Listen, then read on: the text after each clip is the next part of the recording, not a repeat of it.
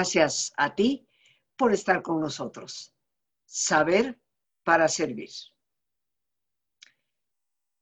En este programa Descubre tu mente, el viernes pasado hice un programa por primera vez en 25 años sobre política. Y hoy quiero agradecer a mi público de Facebook el respeto que han mostrado. Los seres humanos siempre debemos poder dialogar y no insultar, a pesar de no estar de acuerdo con el otro. Y eso, queridos amigos, nos evitaría tantos conflictos y tanto dolor. Me enorgullezco de todos y cada uno de ustedes y a aquellos que nos siguen acompañando, a pesar de no coincidir conmigo, les invito a que siempre reflexionemos juntos en la certeza, por la memoria de mis padres y por mi creencia en Dios, de que siempre hablaré desde el corazón y nunca incitada por otros intereses, y mucho menos por intereses económicos. El día de hoy quiero dedicar el programa al tema de la libertad, desde lo que significa hasta esa tremenda espada de doble filo en que se puede convertir. Así que empecemos, queridos amigos. La libertad en latín es libertas o libertatis. En un sentido amplio, la libertad es la capacidad humana de actuar por voluntad propia el fundamento profundo de la libertad interior es una cuestión filosófica y psicológica. Y ambas formas de la libertad se unen en cada individuo como lo interno y lo externo. Este es algo que está entretejido en una malla de valores que van a desembocar en una dinámica de compromiso. ¿Qué significa esto, queridos amigos? Si la libertad tiene que ver con el comportamiento, la conducta, la psique humana, pero también tiene que ver con la parte filosófica, la sabiduría y los valores. Obviamente en nosotros la libertad mezcla estas dos funciones de nuestra capacidad como ser humano. Se unen pues en cada individuo. Podríamos decir que los valores es la parte interna y la conducta es la parte externa. Los valores apelando a, esa capacidad filosófica de amor por sabiduría que el ser humano tiene y la psicológica apelando a lo que desemboca en una determinada conducta. Pero independientemente de todo esto, la libertad en su conjunto en el ser humano, interior y exterior, debe llevarnos a una dinámica de compromiso.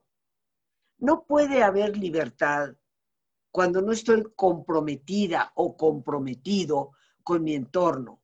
Llámese mi familia, llámese el grupo de amistades, llámese mi trabajo, mis colaboradores, mis compañeros, llámese mi sociedad. Por lo tanto, queridos amigos, la libertad no solamente es algo que compete al individuo, algo que es mío y que depende exclusivamente de mí sin tomar en consideración el entorno. Mi libertad también tiene esa otra cara que me obliga, me lleva, me impulsa a ser una persona comprometida.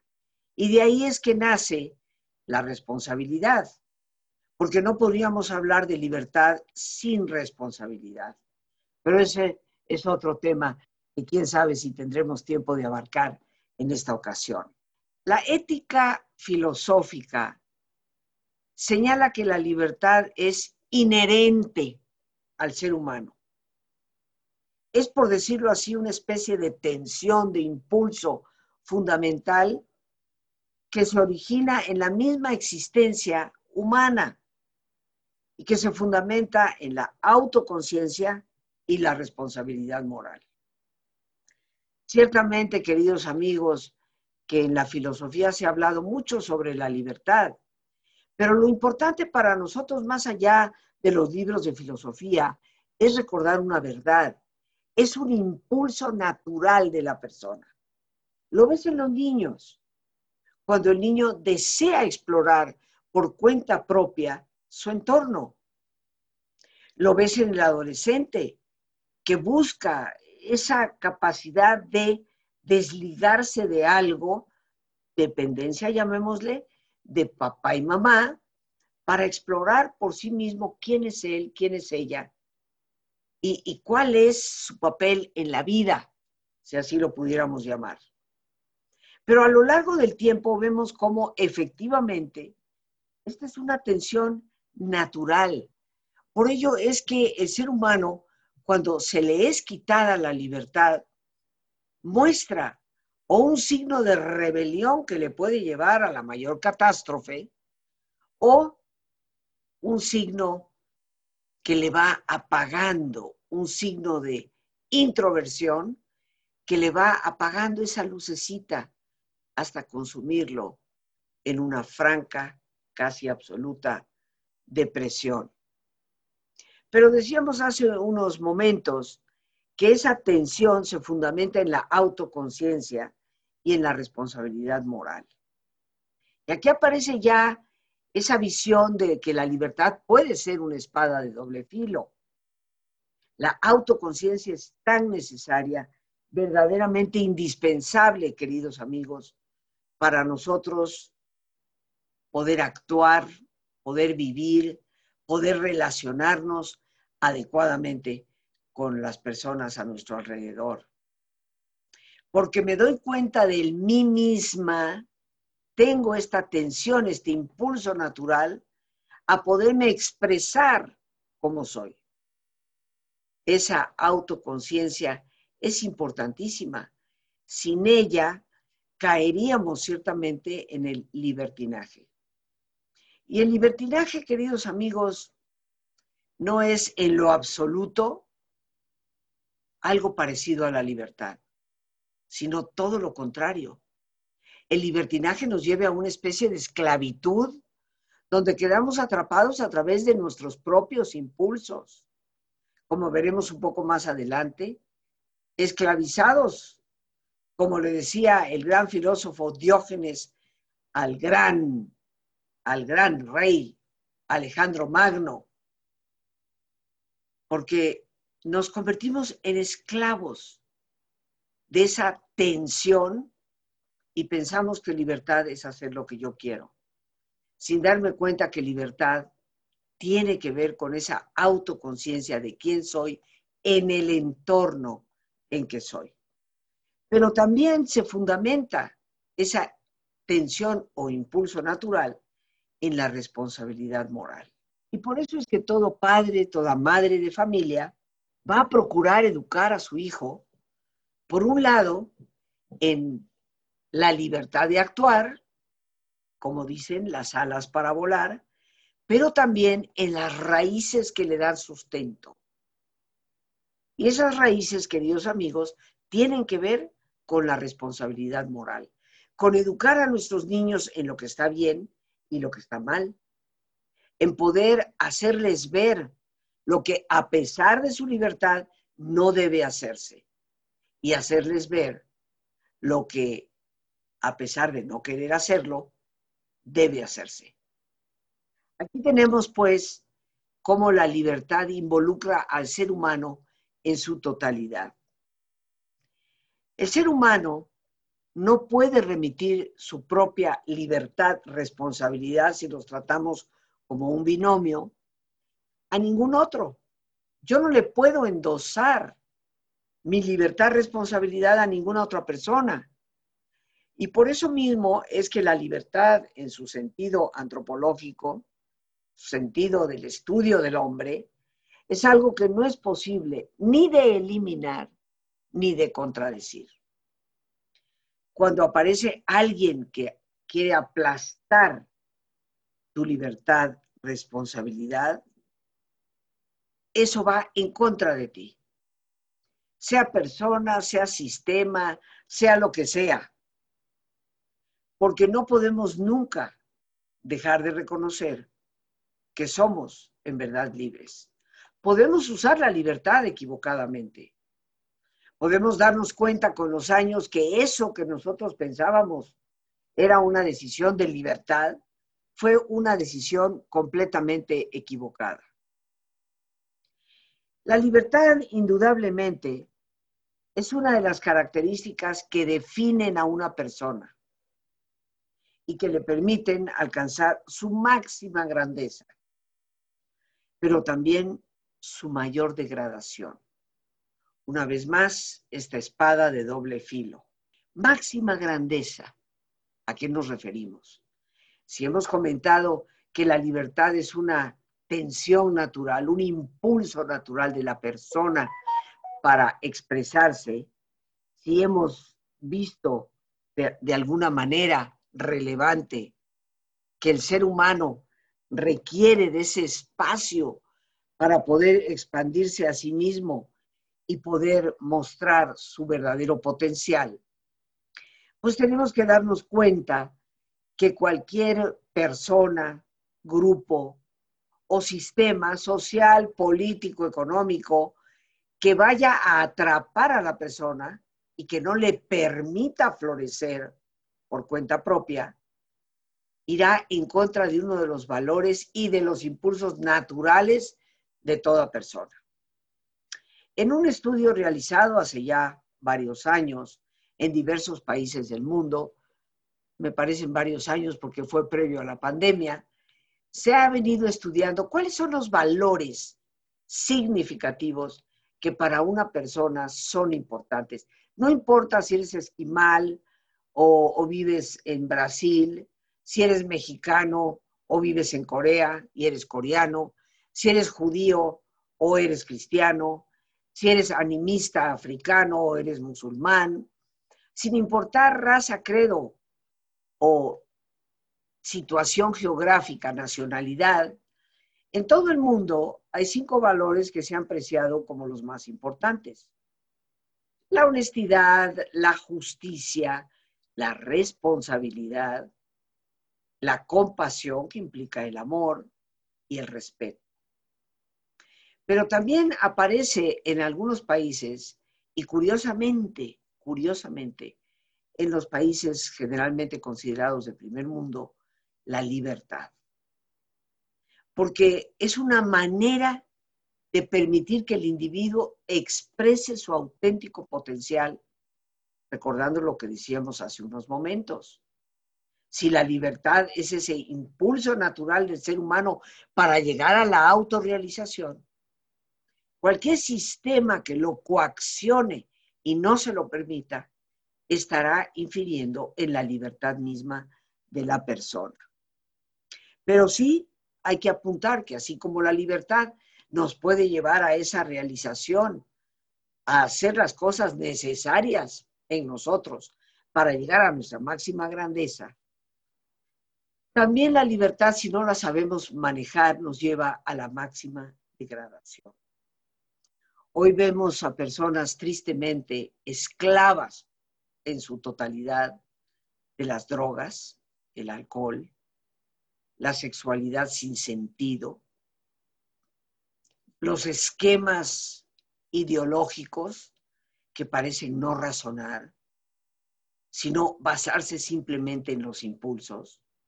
Y quedamos esclavizados, queridos amigos, y nos vamos degradando como personas, perdiendo en nosotros la capacidad de pensar por nosotros mismos. Siempre he dicho y subrayo, la obediencia nunca debe ser ciega. La obediencia debe de ser reflexionada. No podemos obedecer lo que contradice el bienestar de el grupo, de la totalidad. Vemos ejemplos terribles en la historia donde el ser humano ha renunciado voluntariamente a su propia libertad siguiendo muchas veces a líderes que lo llevaron a la catástrofe. Un ejemplo máximo de esto lo vemos a mitades del siglo XX, tanto en Rusia como en Alemania. Tal vez muchos de nosotros no estamos conscientes de que históricamente y con datos duros, Stalin fue responsable de más de 50 millones de muertos y Hitler más o menos la misma cantidad. Nos damos cuenta entonces que el ser humano puede absurdamente renunciar a su capacidad de pensar para obedecer ciegamente lo que le puede decir aquella persona que considera como líder, pero que en un momento determinado muestra no ser el líder adecuado o que nos lleve a una realización completa. La obediencia nunca debe ser ciega, queridos amigos. Siempre debemos cuestionarla en todos los ámbitos, incluyendo el ámbito religioso. No estoy de acuerdo con el sentido que a veces se le da a ese obedecer a ciegas. De ninguna manera.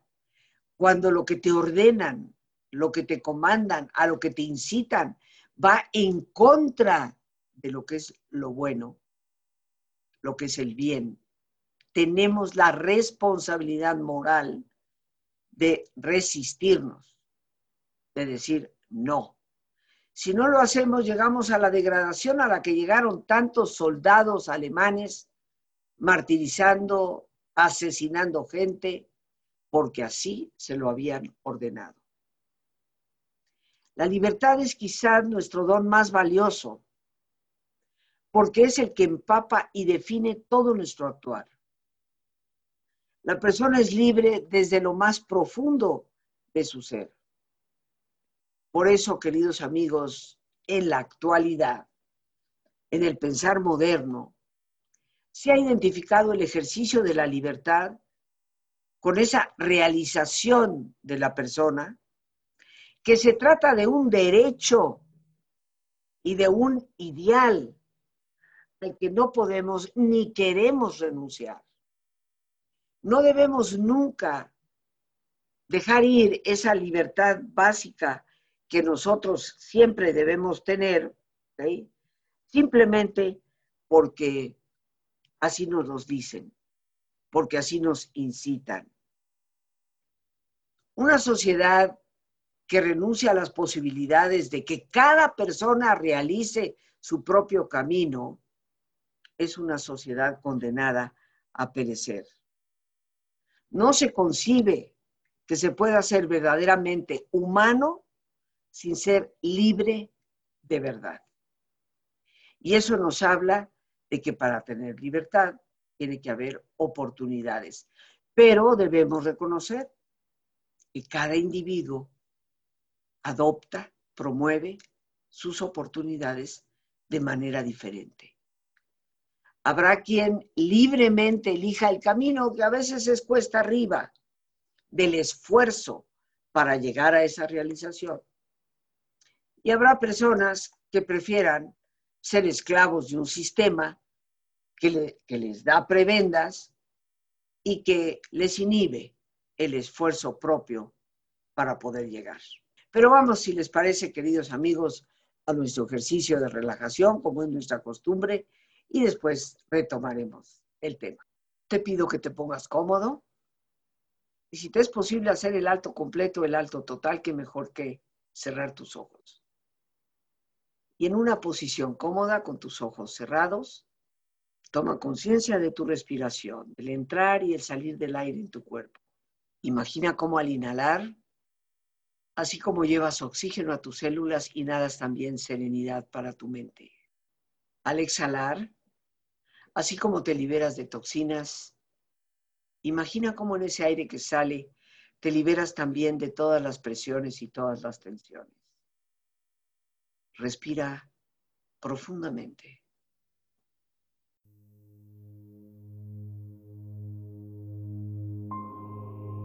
y relaja tu cuero cabelludo. Todos los músculos que cubren tu cabeza.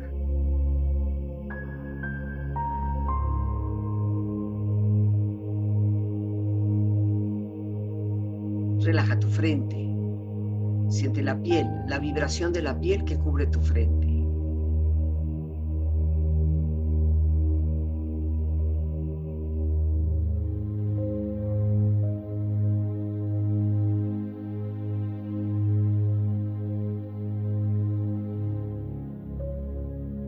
Relaja tus párpados, los tejidos que rodean tus ojos.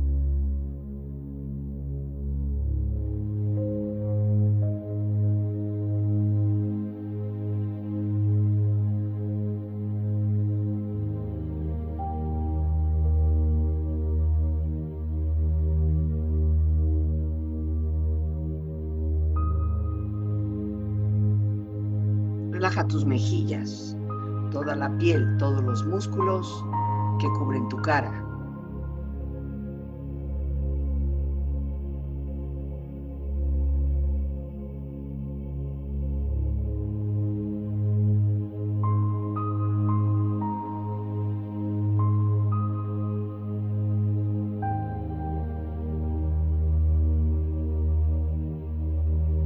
Relaja tu cuello y tu garganta.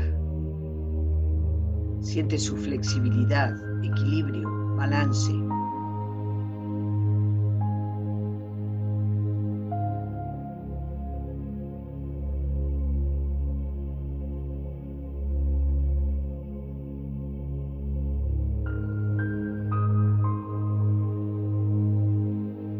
Relaja tus hombros, brazos y manos, así como tu espalda. Siente una agradable sensación que relaja todos los músculos en estas partes de tu cuerpo.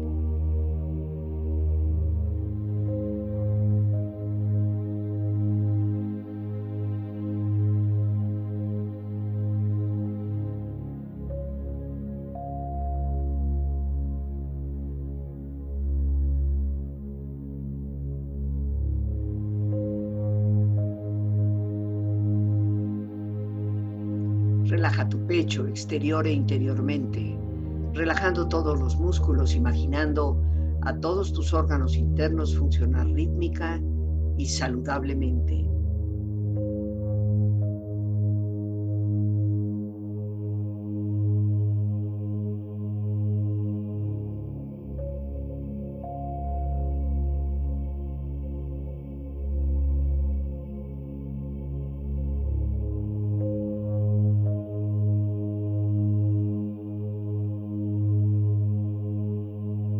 Relaja tu abdomen, exterior e interiormente, relajando todos los músculos, imaginando a todos tus órganos internos funcionar rítmica y saludablemente.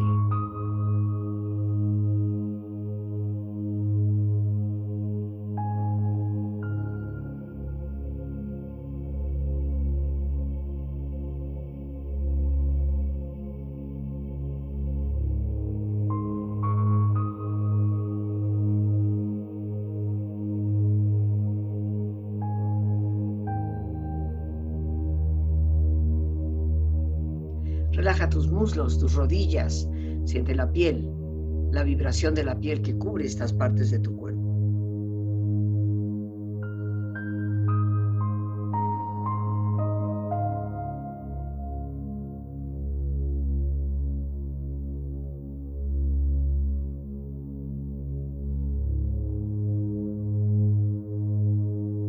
Relaja tus pantorrillas y tus pies.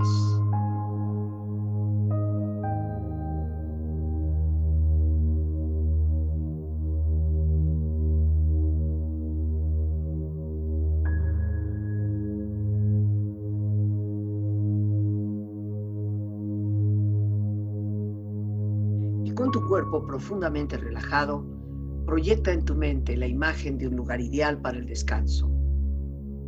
Imagina los colores, los sonidos, los aromas. Es una escena de belleza y paz. Siente estar ahí.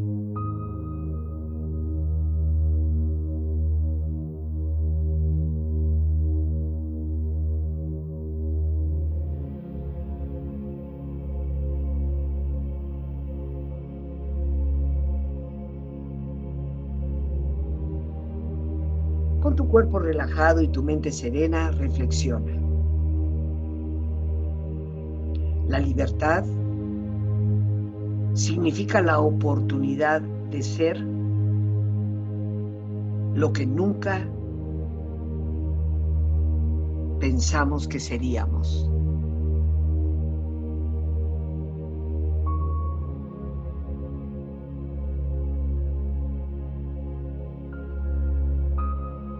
La libertad sin obediencia es confusión y la obediencia sin libertad es esclavitud.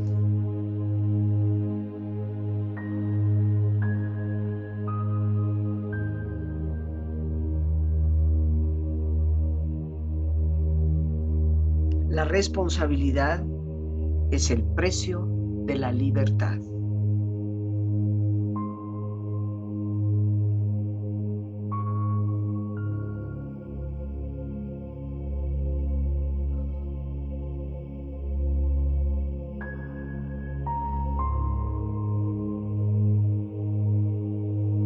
Profundamente. Relájate bien.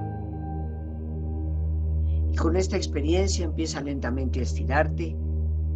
Brazos, manos, piernas y pies, moviendo tu cuello, bostezando si lo deseas, haciendo que tu cuerpo retome su nivel de actividad habitual hasta muy lentamente abrir tus ojos. Ojos abiertos, bien despierto, muy a gusto, bien descansado y en perfecto estado de salud, sintiéndote mucho mejor que antes. Aquí estamos, queridos amigos, y continuamos ya para nuestras conclusiones en este tema del programa de hoy que hemos titulado simplemente La libertad. Y una de las frases que compartí contigo en el ejercicio dice así, la libertad sin obediencia es confusión. Recordemos que la libertad es un binomio libertad-responsabilidad. Si no somos capaces de obedecer las normas que nos llevan a una convivencia, las reglas fundamentales para poder vivir en sociedad, pues obviamente caemos en una confusión terrible que nos puede llevar al total caos, caos que se llama anarquía. Pero la obediencia sin libertad es esclavitud. Cuando una persona obedece porque no tiene otra opción, porque no tiene la posibilidad de elegir, ha quedado sometido a una persona, a un grupo, a un sistema, a una ideología y por lo tanto se convierte en esclavo. Reitero lo que decíamos antes de nuestro ejercicio. No se puede concebir que una persona pueda ser auténticamente humana en todas sus definiciones sin ser libre de verdad. La libertad para una persona también puede significar autonomía interna. En otras palabras, una maestría sobre la condición interna, en donde su libertad sigue estando a pesar de las circunstancias que desde el exterior le esclavizan. Y esto puede tener varios significados posibles. Uno, la capacidad de actuar de conformidad con tu propio ser verdadero, tus valores, guiarte por esa brújula interna, como en lo personal me gusta llamar a ese conjunto de principios o valores, la brújula que nos dice por dónde sí o por dónde no, la libertad indiscutiblemente incluye esta capacidad de actuar conforme a esos valores internos que cada uno de nosotros posee. Pero la libertad es también la capacidad de actuar de conformidad con valores universales, pensando precisamente en el bien común, algo que tocábamos la semana pasada.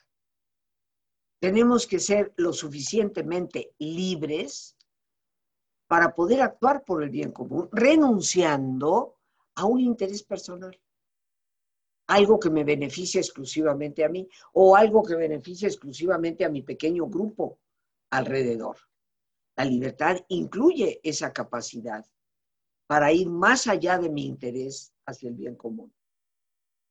La libertad es la capacidad de actuar con independencia de los dictados de la razón y la instancia de deseos, es decir, podemos actuar arbitrariamente. El ser humano es libre para ir en contra de las razones objetivas, de las evidencias y decir, no, yo a pesar de todo eso, quiero pensar, quiero hacer, quiero actuar de esta otra manera. Eso es también parte inherente de la libertad humana. La libertad es la capacidad de actuar de conformidad también con los dictados de la razón. Así como hace unos momentos dije, puedo actuar sin razón, puedo actuar en contra de las evidencias, puedo actuar de forma arbitraria.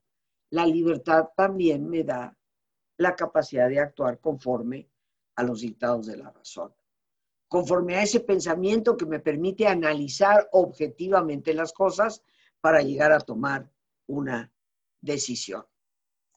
Pero la más grande de nuestras libertades, queridos amigos, tal vez ya la definía en parte William James, el padre de la psicología norteamericana y por supuesto el gran neuropsiquiatra Víctor Frankl. La libertad tiene que ver con esa capacidad de yo, tú, poder definir nuestras actitudes independientemente de las circunstancias.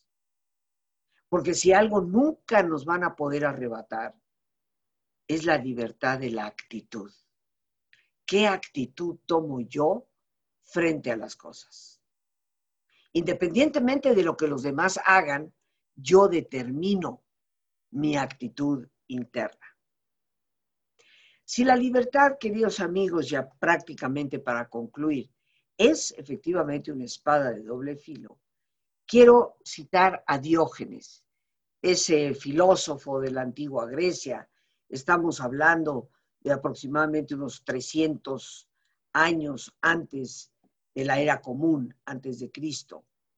Y Diógenes en sus escritos se refiere a Alejandro Magno, este gran conquistador, rey de Macedonia, que unió a todas las ciudades griegas y las conformó en una sola nación que conquistó Turquía, el Medio Oriente, Egipto y llegó hasta Persia, dominándola para alcanzar hasta la India, donde se vio obligado por el cansancio de años de batalla de sus propios soldados a regresar, muriendo en el camino de vuelta. Ese gran conquistador que sigue siendo ponderado por sus estrategias y porque helenizó, o sea, llevó la cultura griega a toda esa zona del mundo. Pues Diógenes se refiere a este hombre de la siguiente manera. Tú eres el siervo de mis siervos. ¿A qué siervos era esclavizado Alejandro Magno? El hombre en su momento más poderoso de la tierra. Bueno, el filósofo habla como él, Diógenes mismo, ha conquistado el miedo ha superado el miedo. Ya no es esclavo, ni actúa por miedo. Ha superado la lujuria, que hay que saber distinguirla del don maravilloso que Dios nos dio de la sexualidad. Sexo por sexo, sexo sin sentido, sexo por placer, por placer mismo, sin consideración de la persona en su totalidad o del respeto inherente al otro. Pues Diógenes había conquistado la lujuria y también había conquistado la ira, lo cual no significa dejar de tener la capacidad de enojarnos. Al llamar al gran Alejandro Magno siervo de mis siervos, muestra su enojo con la actitud de Alejandro Magno. El enojo es natural y hay momentos en la vida en que debemos enojarnos para defender nuestros derechos y defender los derechos de los demás. Pero Diógenes dice, Alejandro todavía sirve a estos maestros, miedo, lujuria e ira. Por eso vemos, queridos amigos, que la libertad absoluta y total no puede existir sin tomar en cuenta esa brújula interna que nos define lo que está bien y lo que está mal. Alejandro Magno, a pesar de haber conquistado el mundo, todavía no había logrado dominar su mundo interior. Y este tipo de dominio, queridos amigos, no depende de nada ni de nadie más que de nosotros mismos. John Stuart Mill, un escritor filósofo del siglo XIX, en su trabajo sobre la libertad, fue el primero en reconocer la diferencia entre la libertad como la libertad de actuar y la libertad como la ausencia de coerción. Esto es muy importante para reflexionarlo, queridos amigos. Una cosa es la libertad de actuar y otra cosa es la libertad de actuar porque nadie me está coaccionando. Ciertamente hay circunstancias en la vida que nos coaccionan, como aquel que no se atreve a decirle a su jefe que la decisión tomada está equivocada por miedo a perder su trabajo. Tenemos que saber valorar el no estar coaccionados, el poder actuar ciertamente por libertad propia. La Revolución Francesa marcó indiscutiblemente a la modernidad. Es el baluarte de todo concepto revolucionario en el mundo y está basado en tres valores importantes. Libertad, igualdad, fraternidad. La Revolución Francesa marca que el bienestar de un hombre, de una persona, como el de una sociedad, tiene que respetar esos tres valores. La libertad del individuo para elegir su propio camino. La igualdad de oportunidades, porque siempre habrá quienes las quieran aprovechar y quienes siempre van a querer vivir del erario. Y la fraternidad, donde no deben de existir divisiones. Ojalá que estos tres valores sigan estando en nuestro corazón y podamos sopesar lo que es la verdadera libertad, que debe de ir acompañada de la responsabilidad. Pero ciertamente que de eso estaremos hablando en otro programa. Por hoy, las gracias a Dios por este espacio que nos permite compartir las gracias a nuestra productora Lorena Sánchez y a ti, el más importante de todos. Una vez más, gracias. Muchísimas gracias por tu paciencia al escucharme, por ayudarme siempre a crecer contigo. Que Dios te bendiga.